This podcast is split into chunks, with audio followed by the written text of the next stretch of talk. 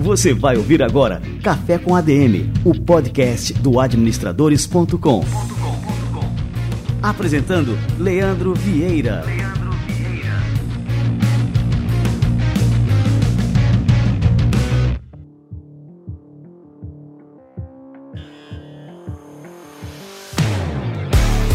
Fala galera, está no ar mais um Café com a DM, a sua dose de cafeína nos negócios. Estamos começando o nosso episódio número 251. E no episódio de hoje a gente vai ter mais uma história que é pra lá de inusitada. A gente vai receber aqui a Beatriz Ramos, que começou como pianista e acabou se tornando líder de marketing de uma grande empresa, a L Founders of Loyalty, no Brasil.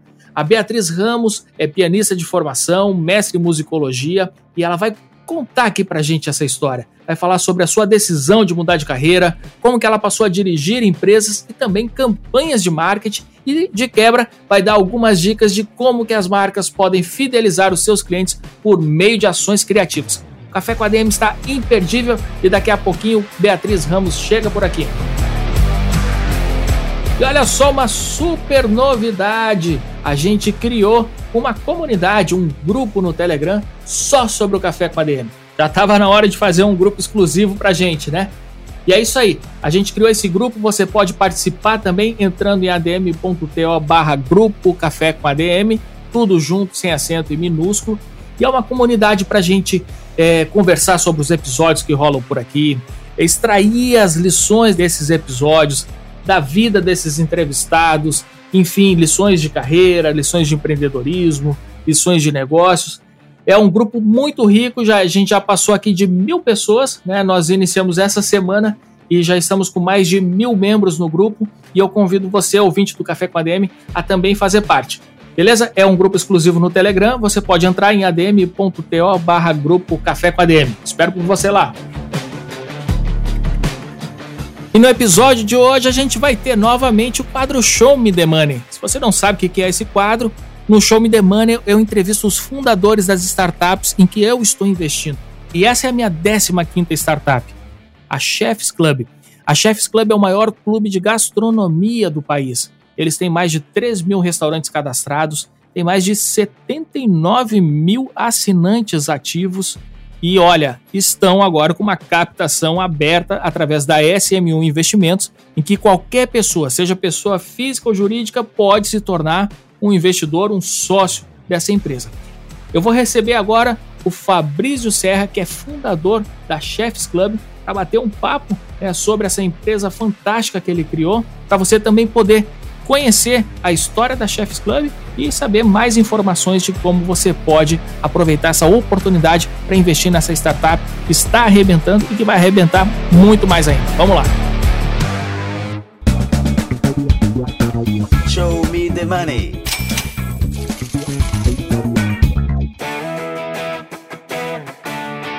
E eu já estou aqui com Fabrício Serra. Fabrício, seja muito bem-vindo aqui ao nosso Café com a DM.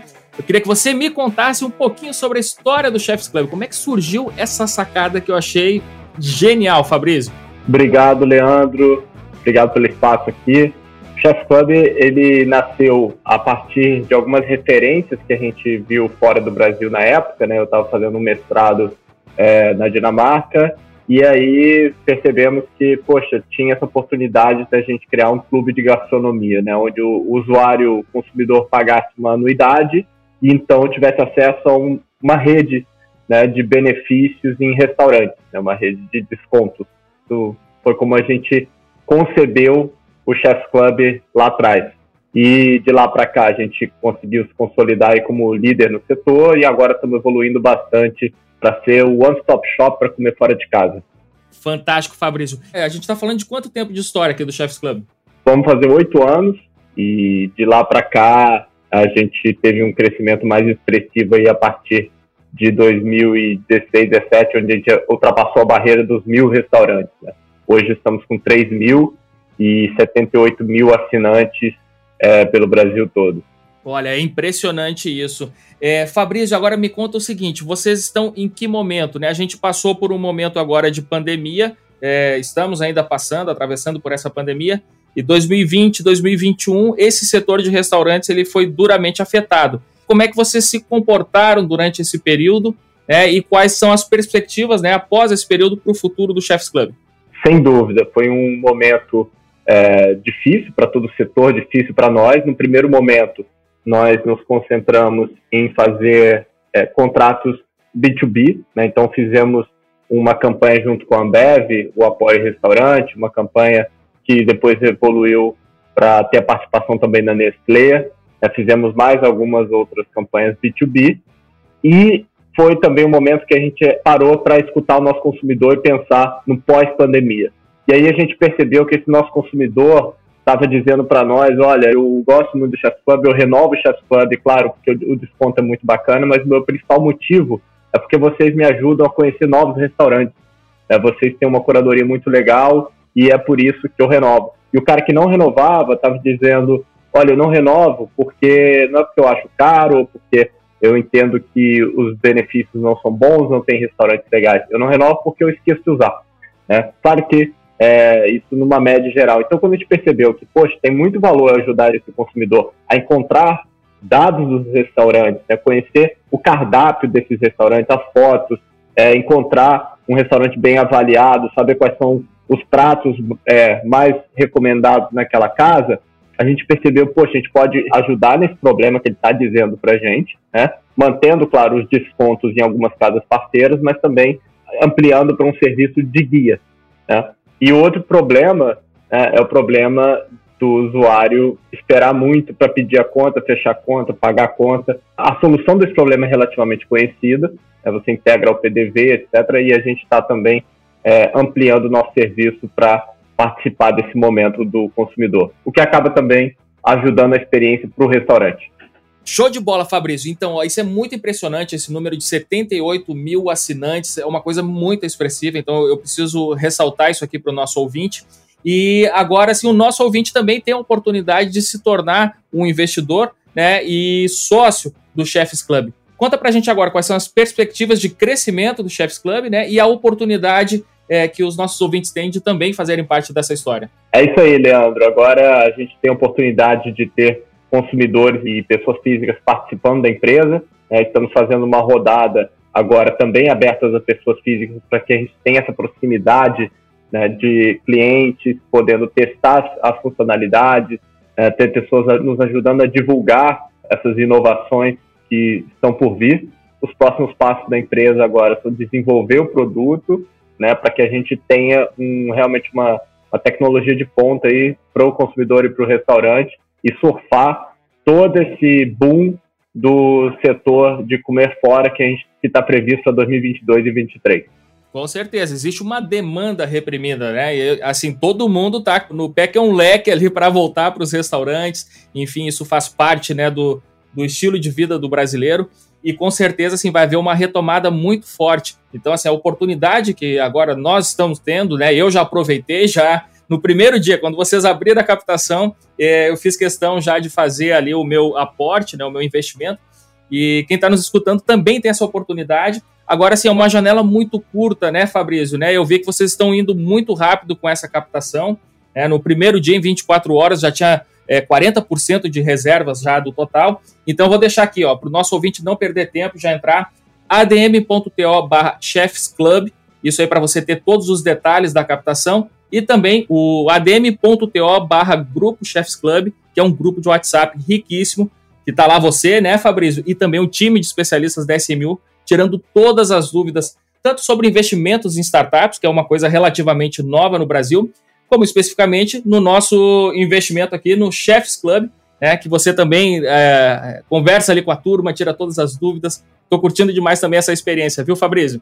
É isso aí, Leandro. A gente está se preparando aí para aproveitar esse crescimento que é, chega a ser assustador as previsões né, de quanto que esse setor pode crescer, todo o setor de restaurantes e turismo nos próximos anos. Então, a gente está investindo muito em produtos e tecnologia e ter os consumidores e clientes agora fazendo parte vai ser é, ainda um grande ativo para que a gente leve realmente é, uma experiência melhor para o mercado como um todo. Show de bola, legal, Fabrício. Parabéns aí pelo teu espírito empreendedor. É, eu fiquei muito impressionado, né, com todas essas, é, essas tuas características que são muito evidentes, né, especialmente essa de atenção aos detalhes. Você é um cara, assim, eu, eu lembro do Steve Jobs, né, com essa obsessão aos detalhes. E o Chefs Club realmente assim apresenta uma experiência única e vocês têm essa preocupação de melhorar ainda mais. Então, olha, é unicórnio na certa. Parabéns, viu, cara?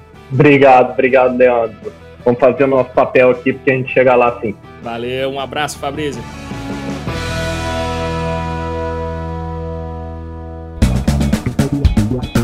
Show me the money.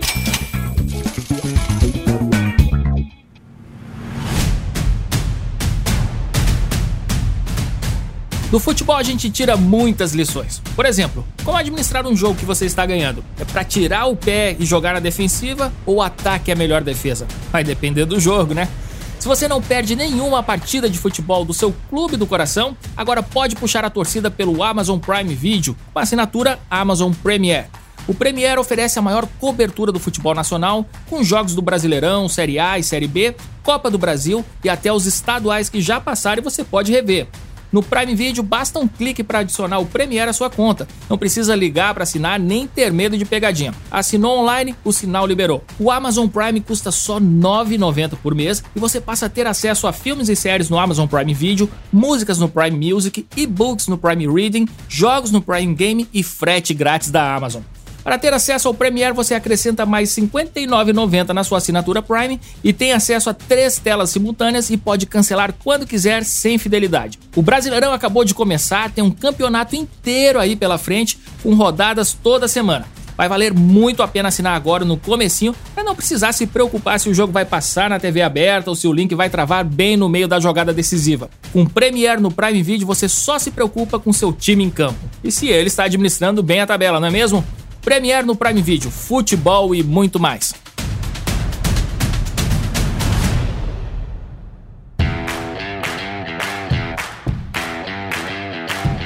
Quem quer empreender ou já tem seu empreendimento sabe que precisa estar preparado para se superar, crescer e ir mais longe. Hoje, um dos maiores desafios para os negócios é desenvolver sua marca na internet. A Nuvem Shop pode ser sua parceira nessa jornada. Ela é a maior plataforma de e-commerce da América Latina e está entre as cinco startups mais valiosas da região. Com 10 anos de estrada, possui mais de 90 mil clientes transformando seus sonhos em vendas. Além do processo de criar e gerenciar sua loja ser super simples, você tem acesso a mais de 150 funcionalidades e mil agências parceiras, oferecendo as melhores soluções que te ajudam a vender e a chegar mais longe, independente do tamanho do seu negócio. Quando você conta com os parceiros certos, você consegue levantar seu negócio até onde você realmente sonha. A Nuvem Shop está ao seu lado, potencializando seus resultados e te ajudando a superar os desafios do caminho.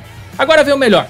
Para você que é ouvinte do Café com ADM, a Nuvem Shop oferece 25% de desconto na primeira mensalidade da loja virtual, além da promoção padrão de 30 dias gratuitos e isenção da tarifa de venda durante 90 dias. Crie sua loja online na Nuvem Shop e mostre ao mundo do que você é capaz. O link exclusivo da promoção está na descrição do programa.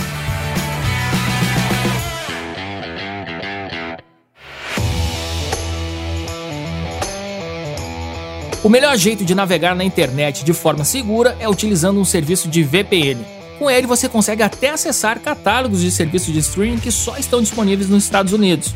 E a dica que vou deixar aqui vem com desconto e condições que você não encontrará em lugar nenhum da web. A Surfshark, provedora global de serviços VPN, oferece aos ouvintes do Café com a DM um desconto de 83% e mais 3 meses gratuitos para utilizar a VPN Surfshark. Você não ouviu errado, um desconto de 83% e mais 3 meses gratuitos para otimizar sua privacidade e segurança na internet.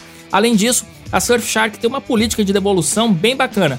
Você pode testar o serviço durante 30 dias. Se não ficar satisfeito, eles devolvem o dinheiro imediatamente. A VPN Surfshark permite que você conecte vários aparelhos ao mesmo tempo, incluindo celulares e smart TVs, garantindo uma proteção extensiva e é muito fácil de instalar e usar.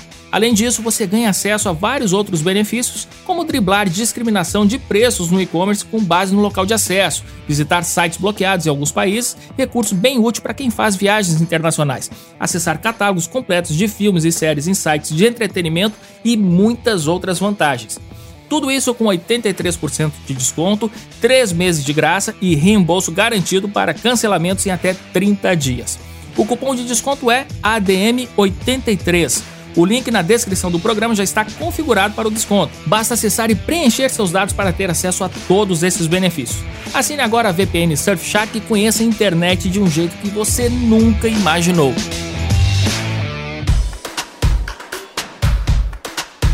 Muito bem, galera. Vamos receber a Beatriz Ramos.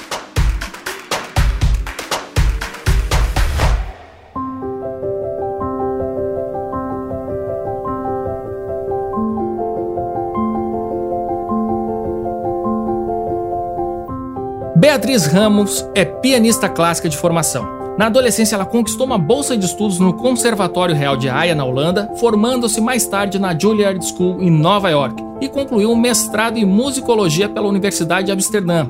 Após um acidente, ela decidiu mudar de área e cursou economia na Columbia University.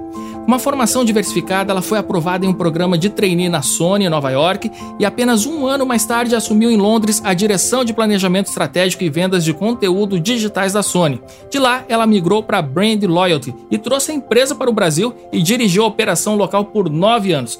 Após um tempo dedicado à maternidade, ela passou a comandar o time da L Founders of Loyalty no Brasil. Beatriz Ramos, que honra te receber por aqui. Seja muito bem-vindo ao nosso Café com a DM. Obrigada pelo convite. É um prazer estar com vocês. Legal, Beatriz. Ô, Beatriz, a gente sempre gosta de receber por aqui é, pessoas com uma trajetória que não são é, trajetórias óbvias, como a sua, né? E, é, e você começou né, com uma carreira tomando rumos bem inesperados. Né? Começou como pianista, estudou em conservatórios no exterior, fez mestrado e depois entrou no mundo corporativo. É, por que, que se deu essa mudança né, e como foi a sua adaptação a esse novo mundo? Por incrível que pareça, paixão eu acho que foi o que né, me guiou em, em tudo que aconteceu na minha vida. Então, comecei a tocar piano jovem, algo que ninguém da família queria, né? Porque, ah, piano tem que levar para os lugares, aprende o um instrumento mais fácil que a gente possa carregar. Fui com paixão, convenci que tinha que ser piano. No piano, eh, me destaquei ao longo dos anos, é, consegui né, mudar para fora do país. Na época, no Brasil, infelizmente, música clássica, né? Continua infelizmente assim, mas música clássica é, não tinha o apoio para jovens talentos necessário para o desenvolvimento. Consigo algumas bolsas fora do Brasil. E aí, né, criei toda uma trajetória baseada na paixão do que eu fazia. Um acidente, infelizmente, né, é, fez com que eu tivesse que sair dessa carreira, só que naquele momento eu consegui é, olhar para o evento e falar aprendi muito com piano, é, aprendi várias línguas por morar em vários países, é, aprendi a negociar muito cedo, né? Porque você, como jovem talento, começa a morar cedo fora, começa a ter que negociar seu aluguel, começa a ter que fazer suas compras no supermercado. Então, assim, por mais que eu não estava no mundo corporativo, como se chama, estava no mundo corporativo da vida que é fazer as coisas acontecerem, né? Então, que foi uma grande escola também como pianista. Então, no momento que, infelizmente, né, o que a gente fala, né, a tragédia de ter que largar né, o piano como profissão, independente dele continuar é, sendo um hobby meu, muito forte, eu fui né, procurar na área de música, na área de gravadoras, como todo o aprendizado que eu tive de ser safa na vida por ser, né, sair de casa muito jovem, é, unir com o meu amor para música. E foi aí que eu fui atrás das gravadoras, onde eu achava que ia unir né, essa paixão por música com o lado business que eu queria desenvolver. É, e eu vou até contar um, um, segredo por aqui. O Roger, que é o editor do nosso podcast, também é músico. E esses dias eu estava conversando com o Roger, né? E eu falei, Roger, eu tenho uma preferência na hora de contratar né, por pessoas que têm uma ligação ao mundo da arte, mas em especial a música.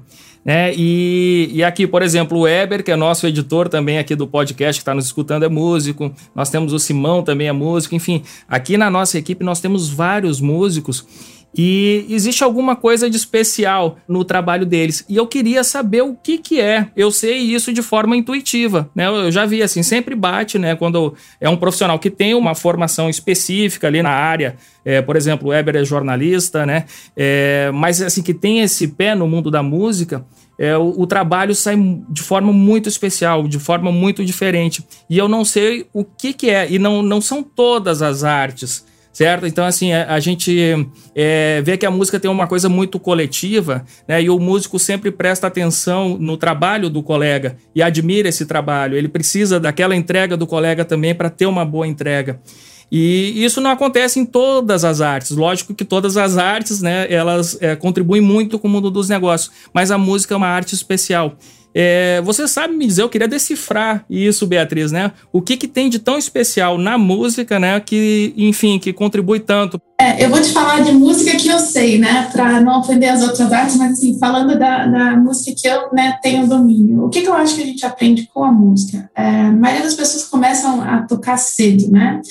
E tocando cedo, você, você olha para o piano, você tem né? Tem a partitura que você tem que ler. Você está trabalhando a clave de sol, a clave de fá ao mesmo tempo. Você tem que ler duas coisas ao mesmo tempo. Você tem o pé, o ritmo, ou seja, o multitasking você já aprende muito cedo, né? É, com o piano. Se sai uma nota errada, já fica bem feio. Então, o nível de acuracidade que você aprende, né?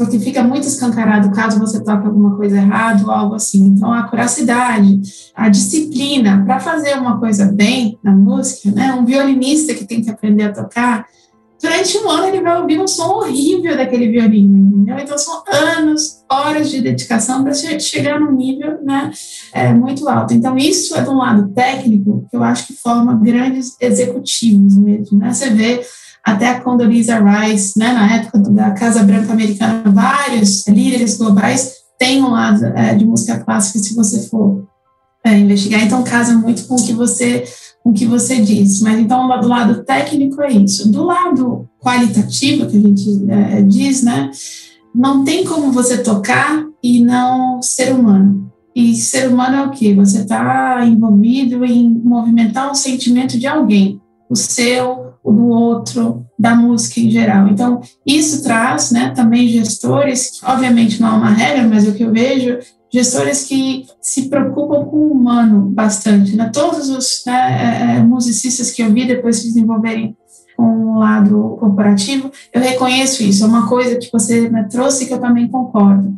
E, obviamente, todos os, os, instrumentos, no meu caso, eu não era parte de uma orquestra, né? O pianista é mais o solista, mas pessoas que estão dentro de uma orquestra, tiveram um histórico de participar de orquestra, uma banda de rock ou algo assim, tem que trabalhar em conjunto, né?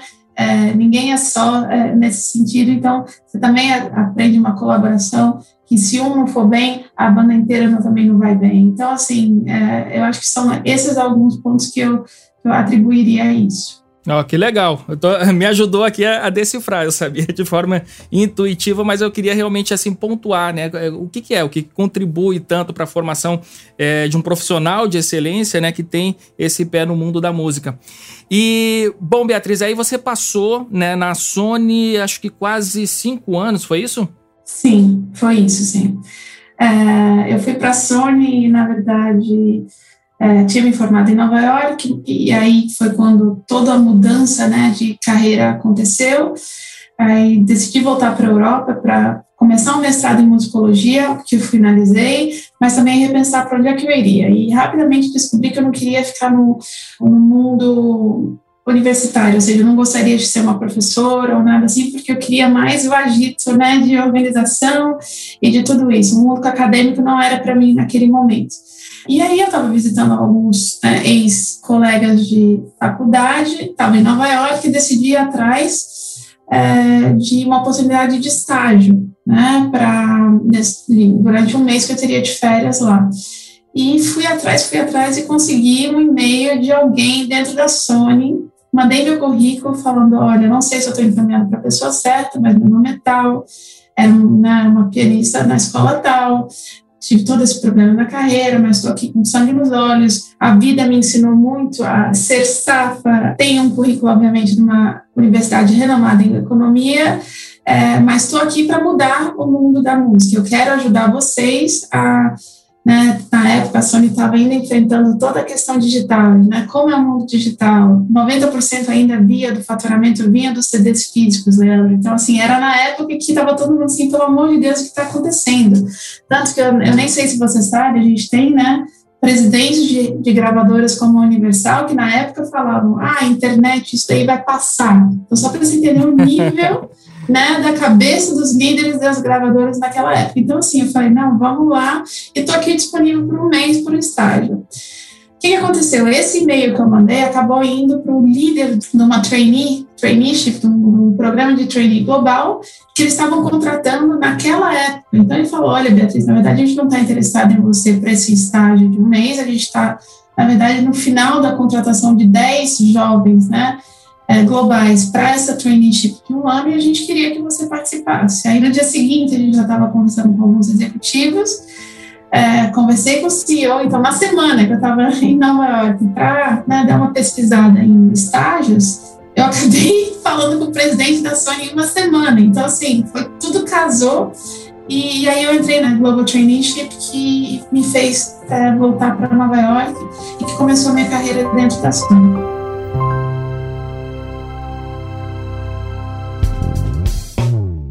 É, e tem um episódio também aqui do Café com a DM, eu tava lembrando agora, né, que a gente entrevistou aqui, eu acho que você deve conhecer, o Luiz Calainho. E aí eu fui buscar aqui o episódio que a gente tem com o Luiz Calainho, também, é, também trabalhou na, na Sony, né? É, foi um executivo da Sony aqui no Brasil. É o episódio de número 209. Também vale muito a pena. Já deixo convite para você e também para o nosso ouvinte aí para escutar esse episódio. É, muito bem. E daí depois da Sony, você começou na Brand Loyalty, né? E trouxe, né? Assumiu a operação da empresa aqui no, no Brasil. É, o que, que atraiu você agora? Você estava no, no, mercado ali da música, do entretenimento, tudo mais, né? E aí veio para a área de marketing, né? O que, que foi assim o principal atrativo nessa área, né? Que fez você vir, né? Migrar novamente aí para mais uma nova área na sua vida, né?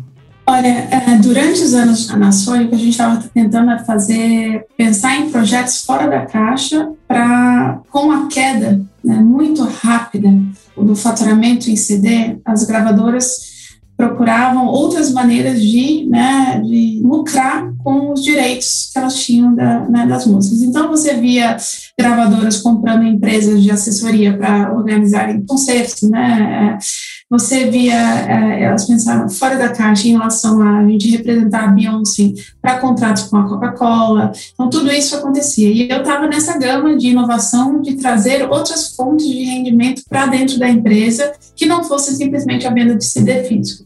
E dentro dessas conversas de parcerias que eu tive, né, que a gente estava desenvolvendo, eu entrei em contato com uma empresa que, no final das contas, eu trouxe para o Brasil, que focava muito em como a gente faz campanhas dentro do varejo alimentar que geram um impacto significativo para o varejista e também um, um impacto emotivo para o consumidor final. Então, a, a conversa que eu tive com essa empresa focava muito em álbuns de figurinhas, onde a cada X reais em compra num supermercado tal, você ganhava uma figurinha de um artista da Sony, né, que você colecionava no álbum, e dentro dessa figurinha também vinha um download gratuito para uma música num site que era não um site, né, obviamente legal, um site legal, ou seja, incentivando, né, naquela época a gente tinha muito, né, Napster e tudo isso, então era uma forma de mandar eles para o iTunes, uma forma de incentivar o download legal de músicas, né, e que foi um sucesso, porque ah, virava uma febre se colecionar Michael Jackson, Beyoncé, uma forma lúdica e ao mesmo tempo terem acesso às músicas.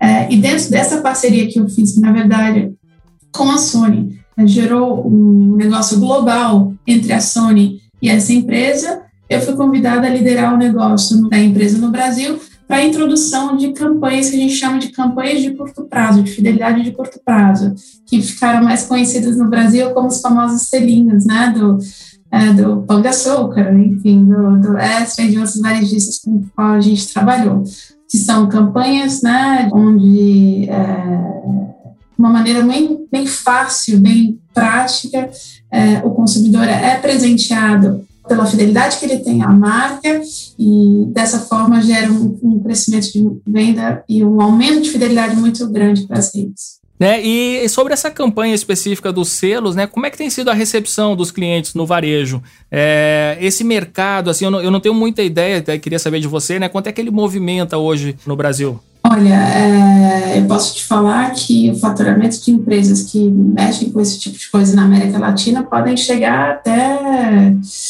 entre 600 milhões, um bi anual, lembrando que a gente está falando de uma taxa de produtos e serviços que a gente vende é, nesse meio, ou seja, o mercado é muito atraente, é um mercado que opera muito bem, porque, é, só para você ter uma ideia, a, a empresa passada para a qual eu trabalhava foi vendida na época por um bilhão de euros, né, a empresa global, com um nível de funcionários, um número de funcionários de 500 funcionários, ou seja, é uma empresa não só que opera muito bem o business dela, mas que também é muito eficiente em nível de overheads, que leva um lucro muito interessante para o business. Então, tem muito, muito mercado, porque quais são as duas coisas que acontecem?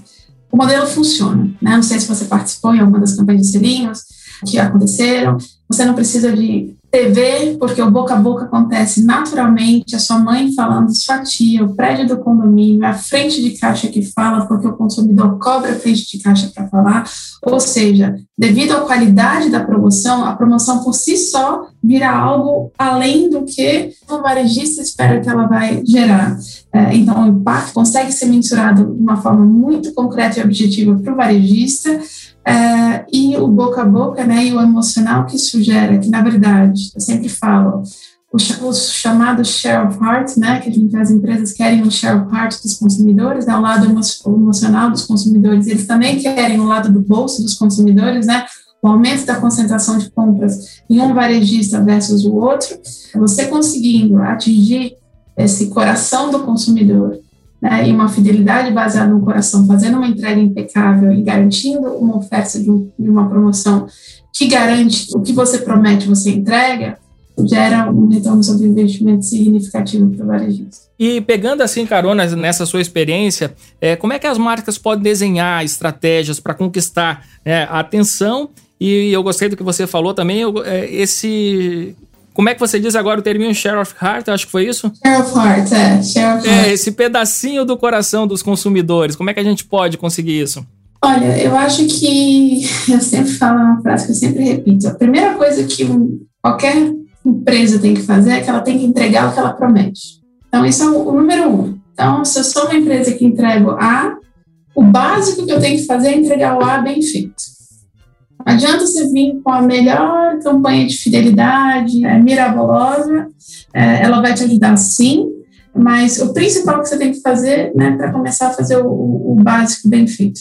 Obviamente, a gente trabalhando no ambiente do Brasil, que a gente sabe que tem vários fatores externos que às vezes né, dificultam a gente fazer o básico bem feito, tem ferramentas as quais você pode ajudar o consumidor a não ficar tão frustrado quando você não consegue fazer o básico bem feito. Vou te dar um exemplo. A gente tem um varejista de alimentos no Brasil, às vezes tem falta de estoque do leite, às vezes tem falta de estoque do que for. Então você vai lá, Leandro, seu dia foi insano, você vai lá comprar as suas compras. A última coisa que você quer é ver que você vai no supermercado e não tem o leite, você vai ter que ir em algum outro lugar para buscar seu leite, né? O que, que acontece? Aí eu não consegui fazer o básico bem feito, eventualmente eu vou perder o Leandro, porque vai estar frustrado, não, não vai querer mais ir para um varejista onde o risco disso acontecer pode existir. Porém, se você tem uma campanha de selinhos acontecendo ao mesmo tempo, onde você está ofertando para o Leandro que durante quatro meses e meio da campanha você tem acesso a uma coleção de panelas com valor de 10 mil reais. Simplesmente se o Leandro concentrar a compra dele durante essa rede, durante esse período, né, nessa rede durante esse período, talvez essa falta de leite que aconteceu, o Leandro fala: Ah, mas só foi hoje, eu tô levando meus selinhos, eu tô pegando minha panela, amanhã eu tento de novo. Ou seja, a flexibilidade da tolerância do consumidor aumenta no momento que está dando realmente uma outra coisa que seja né, o, um retorno que ele vê perceptível. No momento que você não está dando serviço, você não tem um produto na loja e você não tem alguma coisa que eventualmente consiga segurar esses pontos, aí realmente você perde o cliente muito mais fácil. E a gente sabe, trazer o cliente de volta que você perdeu é muito mais difícil.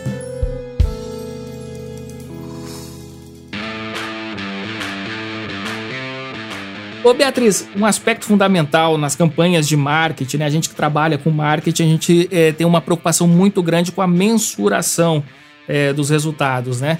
E na sua experiência né, em multinacionais, certamente você reforçou isso, né? Quais são as melhores maneiras de medir a eficiência desses programas de fidelização? O que você vê como consumidor final parece uma campanha de marketing porque você vê lá na loja o material de PDV, os brindes, né, os selinhos, etc. Mas tudo por trás disso tem uma grande operação que é baseada em dados, ou seja, a mecânica que a gente cria é baseada nos dados do varejista para a gente saber exatamente o que a gente tem que pedir para o consumidor para garantir que o retorno sobre investimento acontece. Então, a quantidade de selinhos de cada produto é baseada em qual público que eu quero atingir, o controle de fraude dos selos, né, tudo isso. Então, assim, só para de abrir a premissa que tudo é baseado em dados, inclusive, obviamente, os resultados. Então, numa campanha de, né, quando eu comecei a vender esse tipo de campanha no Brasil, até Bia, ah, Bia, mas como é que eu vou saber se o retorno dessa campanha está vindo realmente pelos selinhos ou pela uma oferta de cerveja,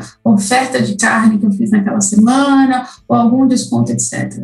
É muito simples. O que a gente acompanha Leandro, é o cliente, a jornada do cliente, tá? Então eu vou ver o Leandro, eu vou fazer um grupo de participantes da campanha e não participantes da campanha. O que, que define um participante da campanha? Uma pessoa que pelo menos resgatou um brinde, tá? Então, se eu olho no período da campanha o comportamento desse grupo, é, participante versus não participante, e eu comparo com o período anterior, ano a ano, eu já consigo explicar qual foi a divergência né, do comportamento do participante e não participante ano a ano. Mas, além disso, eu olho para o período exatamente mesma duração da campanha, um período anterior à campanha. Exatamente anterior, eu pego, digamos, 16 semanas da campanha, olho para as 16 semanas anteriores à campanha, também o desenvolvimento ano a ano desse consumidor. E com isso, eu consigo observar qual o trend dos dois grupos, olhando para trás, baseado na definição se esse cliente participou ou não participou da campanha, e com isso eu consigo entender qual o impacto literal simplesmente da campanha de selinho na, nas vendas. E assim, é algo que fica visivelmente muito, muito claro, porque você tem um, né, o cliente fiel, o cliente que participa das campanhas de ação, o cliente mais fiel, e o cliente que não participa, e o que você vê na maioria dos gráficos é que eles caminham antes da campanha, eles seguem um trend de mercado, vão para cima, vão para junto, tem um gap entre eles, mas eles caminham é, paralelamente. No momento da campanha, você vê um descolamento muito grande do gráfico do cliente que participa da campanha e aí concentra suas compras no varejista durante a promoção. E me parece né, que essa estratégia também ajuda a lidar com aquele consumidor que é mais sensível a preço também. Talvez essa, esse apego ali ao, ao preço mais baixo é, a gente consiga meio que quebrar essa resistência dele, né, através dessa quebra, quebra assim, olha. Quebra, inclusive o que é muito interessante é né, o selinho, e eu acho que todo mundo que estiver ouvindo esse podcast vai reconhecer, existe um aspecto muito emocional em relação ao selinho.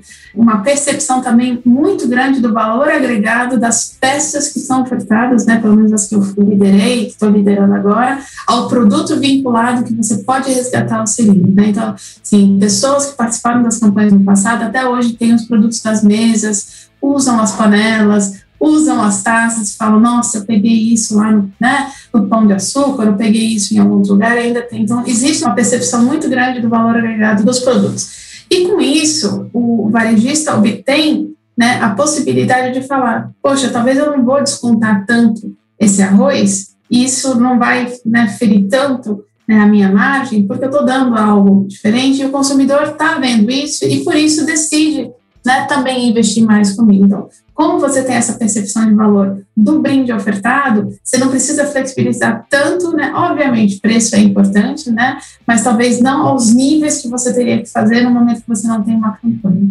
E me diz como é que foi a recepção. Aí vamos falar agora dos varejistas, né? Como é que eles encararam essa novidade lá no começo, né? E como é que eles enxergam esse tipo de ação de marketing hoje em dia? Eu acho que no começo tudo que é novo assusta, né? Ai, nossa, mas como assim? Milhares de panelas? Não acredito que vamos vender milhares de panelas. Isso é muita panela, isso é muita faca, isso é muito, né? E assim, todas as minhas expectativas do sucesso, né, dessa mecânica no Brasil foram superadas, né? Foram assim, foi um nível de execução extremamente é, bom e, de engajamento também extremamente bom por parte dos varejistas e dos consumidores. Eu acho que a gente brinca que virou a febre dos selinhos, né? Todas as mídias sociais, quando começava uma campanha nas mídias sociais, gente, para tudo, voltou a campanha de selinhos, agora o negócio é colecionar essa coleção agora, então virava um tópico, né? As donas de casas e donos de casas com a carteirinha embaixo do braço ou na bolsa, sempre carregando a carteirinha para garantir que no momento da, ir na, na loja não deixava de, de colar seus selinhos, as crianças participando, é, então foi algo que, né? Eu acho boca a boca comprova o sucesso que as campanhas uh, geraram. E, obviamente, né, matérias no exame, em outras mídias, comprovando né, o resultado financeiro que esse tipo de, de campanha gerava, né, tanto para os acionistas das, das, grandes empresas, mas também por simplesmente o resultado do bottom line dos, dos, de outros varejistas. É, Beatriz, agora, a essência da estratégia, ela é totalmente offline né? Embora, assim, eu acredito que use o digital na forma de divulgação, enfim, para viralizar, né? E tudo mais. Mas a essência, ela é offline, ela é física, né? É pegar ali o selinho, né? E colar e tudo mais. Temos também os selos digitais, tá, Leandro? Ah, assim, ah, também, né? a opção né? é híbrida. Sim, uhum. a opção é híbrida. Só que o histórico te diz, eu posso já te falar é, em campanhas globais, inclusive em mercados como a Ásia, China, né, que é bastante digital, se você oferece uma mecânica onde o consumidor pode ou colecionar seu selo digital ou seu selo físico, no máximo atingido 20% ia no selo digital. Ou seja, no Brasil esses índices são né, 1%, 2%, no momento que você ofertava as duas opções. Porque o lúdico é muito legal também, né? A gente ainda está nessa questão da brincadeira. Você vê lá a sua carteirinha, você vê algo tangível, né? A brincadeira das partes dos selinhos, né? É remeter um pouco psicológico de lembrar a coleção dos álbuns de figurinha. Isso, isso, é né, isso que na, na minha então. memória afetiva é o que está aparecendo aqui, meus álbuns lá da, sim, da infância, sim, né? Sim, uhum. sim, sim, e virou essa brincadeira, entendeu? E no dia a dia louco que a gente tem, né, insano, foi um momento de pausa, de, então a gente conseguiu casar isso muito bem, né, essa brincadeira. E por ser uma brincadeira, virou essa história, né? Porque eu acho que grandes campanhas de marketing criam histórias, né? Tenho certeza, todo mundo que fala, ah, o que, que você faz? Você faz isso. Nossa, minha mãe ficava atrás, eu lembro quando completei aquela. Ah, e então você gera histórias para contar, né? Você gera histórias, vínculos. É, isso, né, o físico foi muito bem atingido, não excluindo o digital, que é também uma opção e que é uma opção que é aportada, mas você vê a grande maioria dos consumidores, né,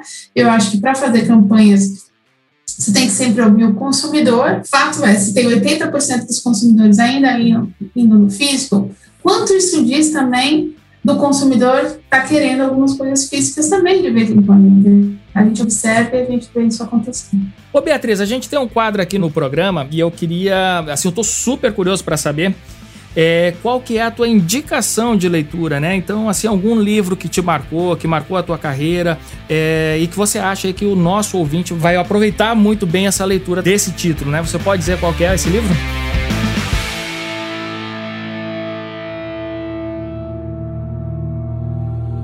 Livro da Semana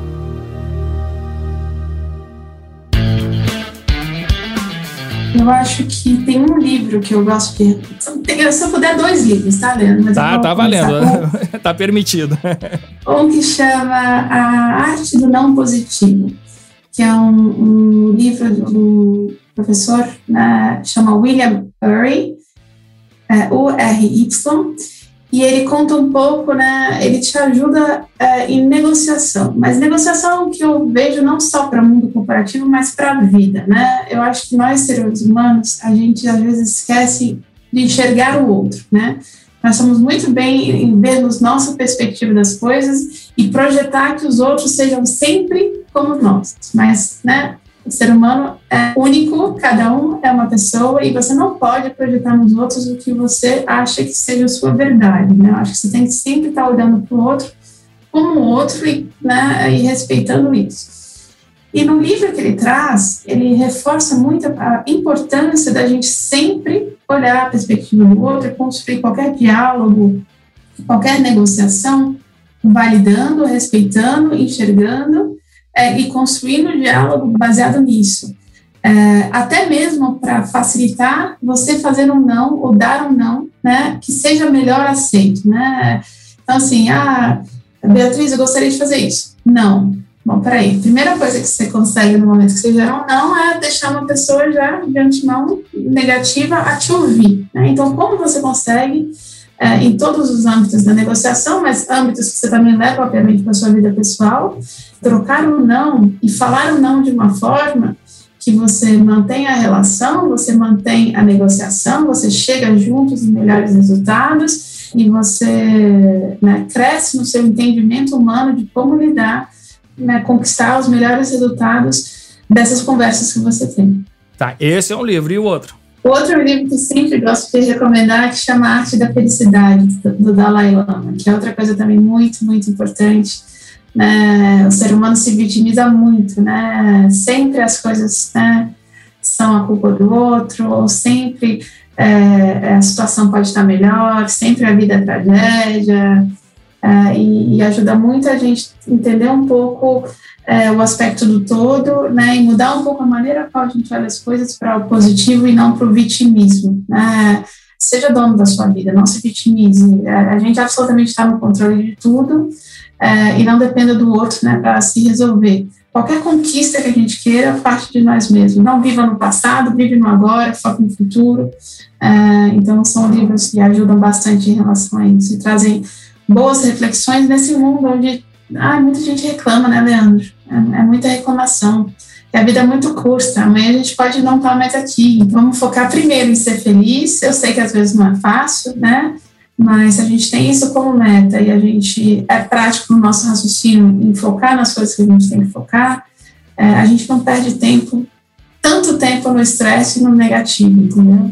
São pontos importantes da gente parar até mesmo para a contribuição que a gente né, tem que fazer para o futuro, para os nossos filhos, para a forma que eles encaram a vida, né, e para a forma que a gente dá exemplo para os nossos né, colaboradores, é, para os nossos governos, né, tudo.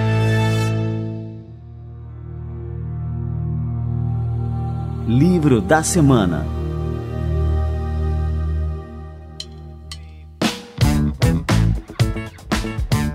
Ô, Beatriz, eu queria agradecer demais aqui pela presença no nosso Café com a DM, por todas as lições, né? E a gente terminou aqui com, uma mensagem é, super importante, super rica.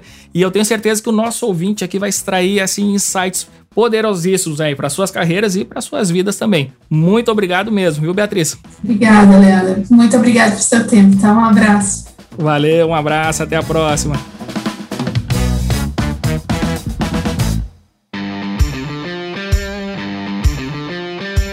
Show de bola, Beatriz Ramos, aqui no Café com a DM. Cara, que bate-papo fantástico, né? E mais uma vez a gente traz uma história de vida que não é óbvia e que demonstra, né, como que é importante a gente ter muitas referências, né? Referências do mundo das artes, referências da música, é, referências da literatura. Tudo isso enriquece o nosso repertório e nos ajuda a desempenhar melhor qualquer atividade que a gente é, se propõe a desempenhar.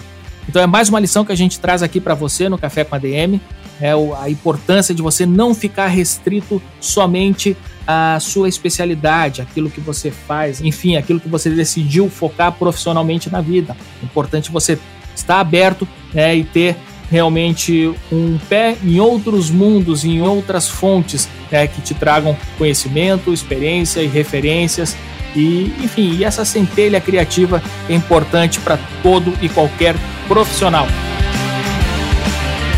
Show de bola, galera! Este foi o nosso Café com a DM de número 251. A semana que vem a gente volta com muito mais cafeína para vocês. Combinados então? Então até a próxima semana em mais um episódio do Café com a DM, a sua dose de cafeína nos negócios. Até lá!